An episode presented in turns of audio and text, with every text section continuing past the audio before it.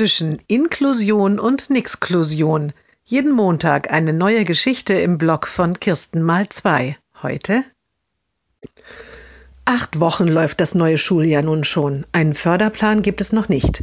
Ich kenne das Mädchen ja noch gar nicht, sagt der neue Sonderpädagoge in der ersten Woche. Er kommt einmal in der Woche für vier Schulstunden.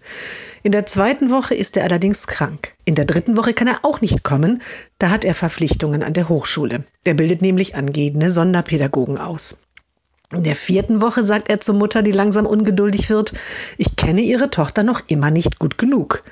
In der fünften Woche sind Projekttage an der Schule. Da findet kein normaler Unterricht statt. In der sechsten Woche muss er Prüfungen an der Hochschule abnehmen. Siebten Woche sagt er zur Mutter, so ein leistungsfähiges Kind wie ihre Tochter hatte ich bei meinen behinderten Schülern noch nie. Das muss ich erst einmal noch verarbeiten.